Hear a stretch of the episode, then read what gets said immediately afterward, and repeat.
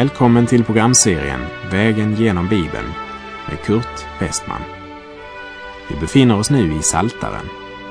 Slå gärna upp din bibel och följ med. Programmet är producerat av Norea Radio Sverige. I det förra programmet så avslutade vi vandringen genom vallfartssångerna som går från psalm 120 till och med psalm 134 och den innehöll en uppmaning att lova Herren. I den 135 salmen som vi nu ska vandra genom så är temat Lova Herren. Och när vi nu lämnar vallfartssångerna och kommer till lovprisningssalmerna så märker vi hur nära de står varann. För redan i början av psalm 135 återfinner vi tonen genom de två första verser från psalm 134 som vi återfinner här. Det är en alltomfattande psalm som ger glimtar både från andra psalmer och även från femte Mosebok. Och vers 7 återfinner vi nästan ordagrant i Jeremia 10.13 som sannolikt hämtat sin inspiration från denna psalm.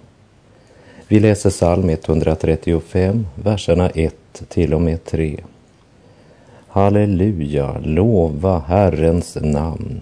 Lova det, ni Herrens tjänare, ni som står i Herrens hus, i gårdarna till vår Guds hus. Lova Herren, ty Herren är god. Lovsjung hans namn, ty det är ljuvligt. Vi skulle oftare tacka Gud upphöja och prisa hans namn. Har du idag sagt till någon att Gud är god? Ni som står i Herrens hus talar om dem som har tjänst i templet eller församlingen.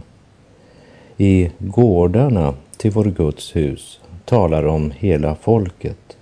Hela församlingen uppmanas att lova Herren Gud. Och vi läser vers 6 och 7. Herren gör allt vad han vill, i himlen och på jorden, i haven och i alla djup. Han som låter moln stiga upp från jordens ända, han som låter blixtar komma med regn och för vinden ut ur dess förvaringsrum. Det är Gud som styr vädret, inte meteorologen. Meteorologens beräkningar stämmer ibland, men det kan också bomma fullständigt eftersom beräkningar och kalkylationer kan slå fel. Det är Gud som har kontrollen. Och det är inte bara vädret han styr. Han är skaparen och han styr hela universum. Kanske du är missförnöjd med hur han styr. Kanske du skulle flytta till ett annat universum och starta eget och styra det på ditt sätt. Du befinner dig i Guds universum och om du är missförnöjd så är lösningen låt försona dig med Gud. Han är inte bara skaparen, han är också förlossaren, frälsaren. Vi kan ha många frågor som Gud inte besvarat. Men för att säga det rakt ut, han behöver inte svara på våra frågor. Han ber oss att tro på honom och leva ett liv i tro. Salmisten värderar avgudarna emot den ende sanne Gud. I vers 15 till 18 står det Hedningarnas avgudar är silver och guld, verk av människohänder. De har mun, men talar inte. De har ögon, men ser inte. De har öron, men hör inte. Och ingen andedräkt finns i deras mun. Det som gör dem kommer att likna dem, alla som förtröstar på dem. Ja, kära vän, du kommer att bli som din Gud. Vad är du upptagen av? Vad är det som fyller dina tankar? Är det silver och guld?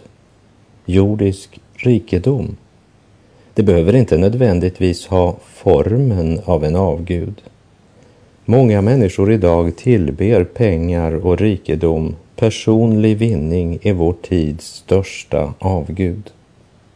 Vad som än är din Gud, om det inte är Jehova, den levande Gud, så är det en stum avgud som varken talar eller lyssnar. Och eftersom man blir som den Gud man tillber, så är det en välsignelse att få tillbe Herren Gud, himlens och jordens skapare. Lova Herren, tillbe hans namn. Gud är god. I Saltaren 135, vers 21 läser vi Välsignad vare Herren från Sion, han som bor i Jerusalem. Halleluja. Till kvinnan vid Sykars brunn så sa Jesus i Johannes 4, verserna 21 till och med 24. Tro mig, kvinna, den tid kommer då det varken är på detta berg eller i Jerusalem som ni ska tillbe Fadern. Ni tillber vad ni inte känner. Vi tillber vad vi känner eftersom frälsningen kommer från judarna. Men den tid kommer, ja, den är redan här, då sanna tillbedjare skall tillbe Fadern i ande och sanning. Ty sådana tillbedjare vill Fadern ha. Gud är ande, och det som tillber honom måste tillbe i ande och sanning.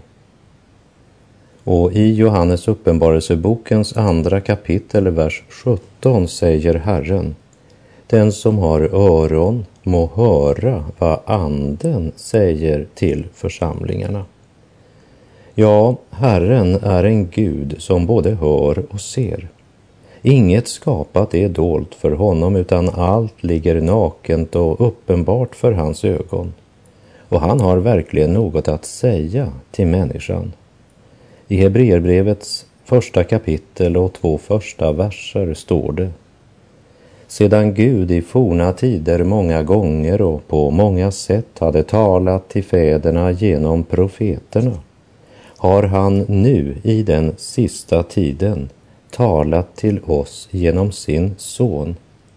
Honom har han insatt till att ärva allting och genom honom har han också skapat världen. Herren som har skapat dig vet hur djupt syndafallets skada har genomsyrat människan. Och det som var omöjligt för lagen, svag som den var genom vår syndiga natur, det gjorde Gud genom att sända sin egen son som syndoffer. Jesus är Guds sista ord till en förlorad mänsklighet. Vi är alltså sändebud för Kristus det är Gud som förmanar genom oss. Vi ber och Kristi vägnar, låt försona er med Gud. Och där synden är försonad är Herren fri att välsigna. Han väntar på att få välsigna också dig. Välsignad vare Herren från Sion, han som bor i Jerusalem. Halleluja. Den 136 salmen är liksom den 135 en hallelujasalm och här lovsjungs Guds nåd i skapelsen. Det är en psalm som uteslutande innehåller lov och tack. Och den är därför en psalm som endast kan älskas av dem som har ett hängivet och tacksamt hjärta. Psalm 136 vers 1. Tacka Herren, ty han är god, ty hans nåd varar i evighet. Att tacka Gud, det handlar inte bara om munnens lovprisning. Det har i första hand med vårt hjärta att göra. Men det hjärtat är fullt av, det talar ju som regel munnen. Vi uppmanas gång på gång att tacka Herren men inte som fariseerna som tyckte att de själva var så goda. Som Jesus sa i Lukas 18.11. Farisén stod och bad för sig själv. Gud, jag tackar dig att jag inte är som andra människor. Rånare, brottslingar, äktenskapsbrytare eller som den där publikanen. Men när vi kommit in i Guds ljus och det blir klart för oss att vi själva är onda, smittade av syndafallets skada och så får motta syndernas förlåtelse för Jesu Kristi skull, då tackar vi Herren för hans nåd, för att han är god och för att hans nåd varar evinnerligen i evighet. Vi läser vers 2 och 3. Tacka gudarnas Gud, ty hans nåd varar i evighet. Tacka herrarnas Herre, ty hans nåd varar i evighet. Varje vers i den här salmen talar om Guds nåd som varar evigt. I Efesebrevet 2.4 säger Paulus, men Gud som är rik på barmhärtighet har älskat oss med så stor kärlek. Är det något som Kurt Westman verkligen behöver så är det Guds nåd. Och Gud är rik på nåd och barmhärtighet. Och genom Noreas bibelprogram Vägen genom Bibeln så kommer jag i kontakt med många människor som skriver och undrar Kan Gud förlåta mig? Tror du att Gud vill förlåta mig? Min vän, Gud är rik på nåd och barmhärtighet. Så vänd dig till honom om du verkligen önskar förlåtelse. Och i vers 4 talar salmisten om Gud som honom som ensam gör stora under. Och varför gör han dessa under? Jo, därför att hans nåd varar evinnerligen. Ingen kan jämföras med Gud. Han har med sitt blotta ord frambringat världarna, solsystemen och hela universum. Han har skapat människan och han har skapat det mikroskopiska små föremål som är ett lika stort under som det teleskopet kan uppenbara. Det är underligt att människan så lätt börjar dyrka det skapade istället för skaparen. Sanningens under och under som uppenbarar sanningen är Gud ensam om att göra. Men det betyder inte att inte Satan kan göra mirakulösa och imponerande ting. Jesus själv säger ju i Matteus 24, verserna 24 och 25 Ty falska messiasgestalter och falska profeter ska träda fram och göra stora tecken och under för att om möjligt bedra även de utvalda. Jag har nu sagt er detta i förväg. Lägg märke till vad Jesus här säger. Konsten att utföra mirakel borde i våra dagar ses på med misstänksamhet. Därför att eh, nästa stora undergörare kommer inte att vara Kristus men Antikrist och hans falska profet. Samtidigt ska inte det här hindra oss att frimodigt söka Herrens hjälp och hans gudomliga ingripande i vår nöd. Men låt oss inte först och främst söka undret, men söka Gud. Honom som ensam gör stora under, ty hans nåd varar i evighet. Gud uppenbarar inte bara sin makt, men hans makt får djupast sett sin förklaring i att han visar sig nådig och barmhärtig. Och hans nåd varar i evighet. Det är Guds väsen.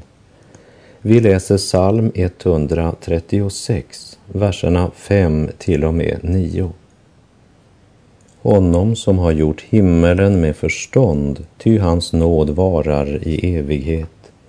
Honom som har utbrett jorden över vattnen, ty hans nåd varar i evighet. Honom som har gjort de stora ljusen, ty hans nåd varar i evighet. Solen till att råda över dagen, ty hans nåd varar i evighet. Månen och stjärnorna till att råda över natten, ty hans nåd varar i evighet. Det kan vara fascinerande att studera planeternas banor.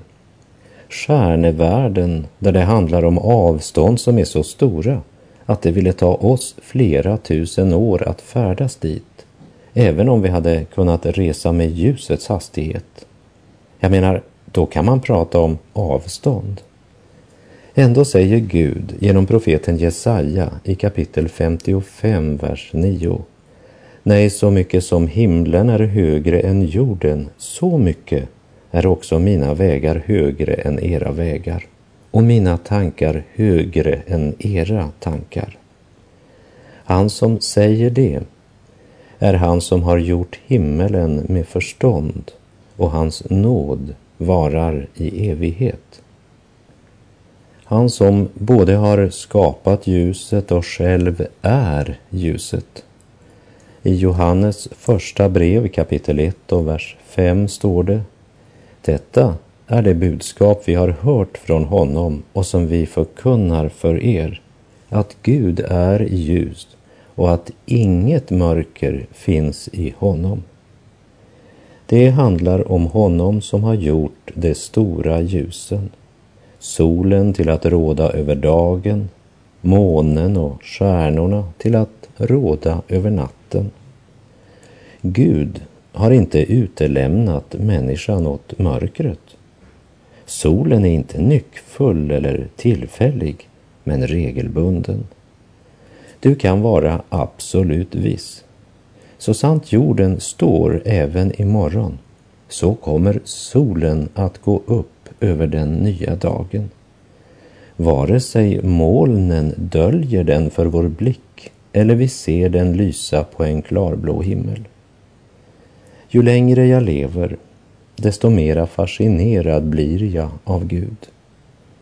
Av hela det imponerande system som kallas universum, men mest av allt imponerad av hans kärlek, nåd och barmhärtighet och jag jublar i mitt inre när jag läser orden.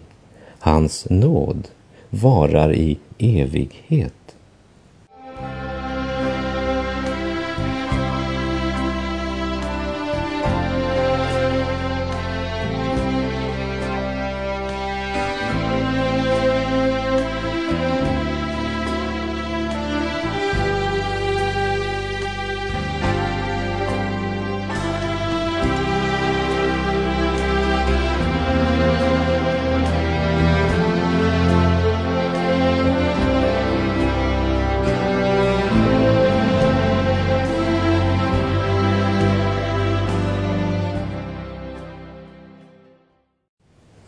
Läser i Saltaren 136, verserna 21 och 22. Och som gav deras land till arvedel, ty hans nåd varar i evighet. Till arvedel åt sin tjänare Israel, ty hans nåd varar i evighet. Den 136 salmen är högst aktuell både för dig och mig som lever i det nya förbundet men också högaktuell för Israel. Och vi lägger märke till att vers 21 och 22 talar om hela folket som en enda man. Vi kan säga som många lemmar, men en kropp.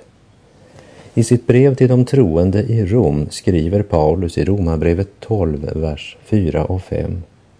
Ty liksom vi i en kropp har många lemmar och alla lemmarna inte har samma uppgift, så är vi, som är många, en kropp i Kristus, men var för sig är vi varandras lemmar. Han som förde sitt folk ut ur Egypten, han förde dem också in i Kanan, det land som Gud hade lovat Abraham och hans efterkommande till evig tid. Och han sörjde därmed för att hans gåvobrev skulle bli något mer än ord. Det blev en levande verklighet för dem som i tro intog landet. Israels kallelse var inte bara att utvandra från Egypten. Israel var kallade att inta löfteslandet i tro. Men det var Gud som gav dem landet till besittning.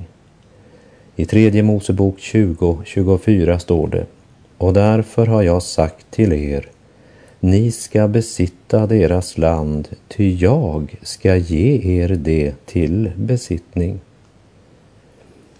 och som gav deras land till arvedel, säger salmisten, ty hans nåd varar i evighet, till arvedel åt sin tjänare Israel, ty hans nåd varar i evighet.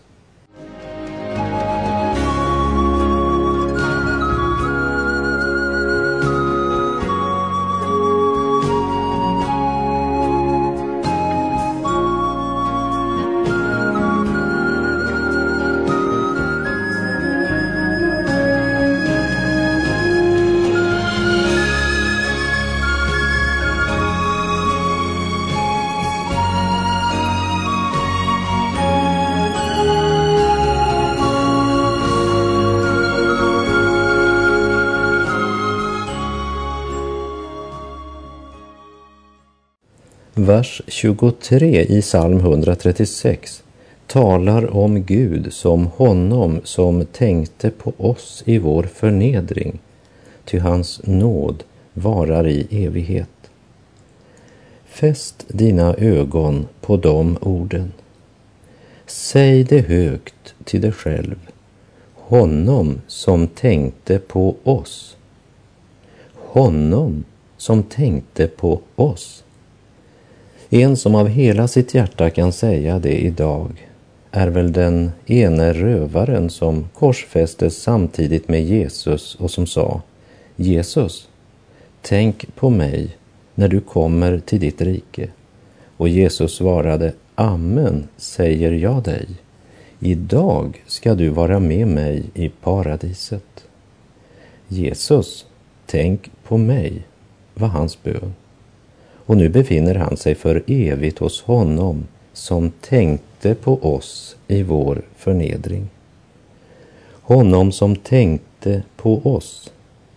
Att eh, tänka på är detsamma som att komma ihåg och det är motsatsen till ordet glömma. Tänka på betyder också att ta sig an något i motsats till att man försummar något. Och Gud tänkte på oss på så sätt att han konkret tog sig an vår sak och grep in i vår förnedring. Ingenting är mer förnedrande än synden. Synden ger aldrig vad den lovar. Den bara berövar oss livet i Gud, glädjen och friden.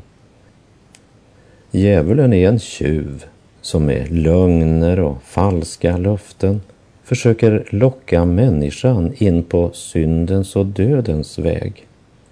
Och i Johannes 10.10 10 säger Jesus, tjuven kommer bara för att stjäla, slakta och döda. Jag har kommit för att det ska ha liv, ja, liv i överflöd. Och Efeserbrevet 2, verserna 1 till och med 5 säger Också er har Gud gjort levande ni som var döda genom era överträdelser och synder. Tidigare levde ni i dem på den här världens vis och följde härskaren över luftens välde, den ande som nu är verksam i olydnadens söner. Bland dem var vi alla en gång, när vi följde våra syndiga begär och gjorde vad köttet och sinnet ville. Av naturen var vi vredens barn, vi liksom de andra. Men Gud, som är rik på barmhärtighet, har älskat oss med så stor kärlek, också när vi ännu var döda genom våra överträdelser, att han har gjort oss levande tillsammans med Kristus. Av nåd är ni frälsta. Han som tänkte på oss i vår förnedring, sjunger salmisten. Och den 136 salmen avslutas med orden Tacka himlens Gud, ty hans nåd varar i evighet. Himlens Gud talar om Gud som den upphöjde. Hans tron är omgiven av härlighet och ljus. Han tronar till evig tid och han är den helige. Himlens Gud bor i helighet uppe i höjden, men också hos den som är förkrossad och har en ödmjuk ande. För i sin kärlek så önskar Gud att ge liv åt det ödmjukas ande och liv åt det förkrossades hjärtan. Tacka himlens Gud, ty hans nåd varar i evighet. Tack Gud för ljusa morgonstunder. Tack Gud för varje nyfödd dag.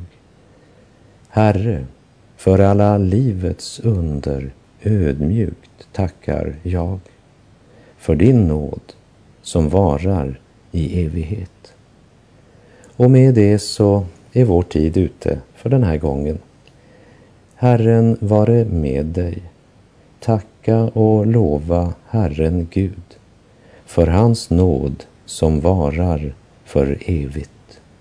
Gud är god.